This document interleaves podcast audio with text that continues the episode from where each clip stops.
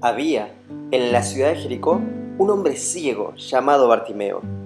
No había sido ciego siempre, sino que había perdido, en algún momento de su vida, aquel preciado don. Un día Bartimeo escuchó una gran multitud, alborotada, y fue entonces cuando preguntó, ¿qué está sucediendo? Está pasando Jesús, el Nazareno, le respondieron. Aquel ciego había escuchado hablar sobre este hombre Aparentemente era un nuevo maestro, pero muy diferente a los demás. Él predicaba con autoridad y sencillez, y además parecía tener el don de hacer milagros. Muchos habían sido los enfermos imaginados de la sociedad que habían encontrado sanidad y restauración para sus vidas a través de él. Le habían contado de su trato bondadoso y sus palabras que llevaban paz y esperanza a sus oyentes.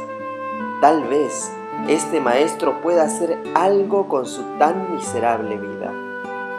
Sin dudarlo ni un segundo más, Bartimeo comenzó a llamar al Nazareno. Jesús, hijo de David, ten misericordia de mí. Bartimeo reconoció a Jesús como el descendiente de David, que era el Mesías profetizado. No tenía otra opción que confiar que aquel hombre, Nazareno, era de quien hablaban todos los profetas desde hacía tanto tiempo. Y continuó llamándolo, Jesús, hijo de David, ten misericordia de mí. Pero la multitud comenzó a molestarse con este ciego afligido. Bartimeo, no molestes al maestro, le dijeron, seguro tendrá asuntos más importantes que atender. Sin embargo, Bartimeo sabía que esta podría ser la única oportunidad de encontrarse tan cerca de aquel bondadoso maestro. Así que no hizo caso, ni tampoco le importó lo que la gente le dijera. Tomando aire comenzó a gritar con mayor fuerza, Jesús, hijo de David, ten misericordia de mí. Ese clamor comenzó a resonar a través de toda la multitud, y como siempre ocurre cuando clama uno de sus hijos, llegó a oídos del gran maestro. La Biblia dice que Jesús se detuvo. El Señor siempre tiene tiempo de oír el clamor de sus hijos. Nada es tan importante como escuchar la súplica de uno de los suyos, por los cuales dio su vida.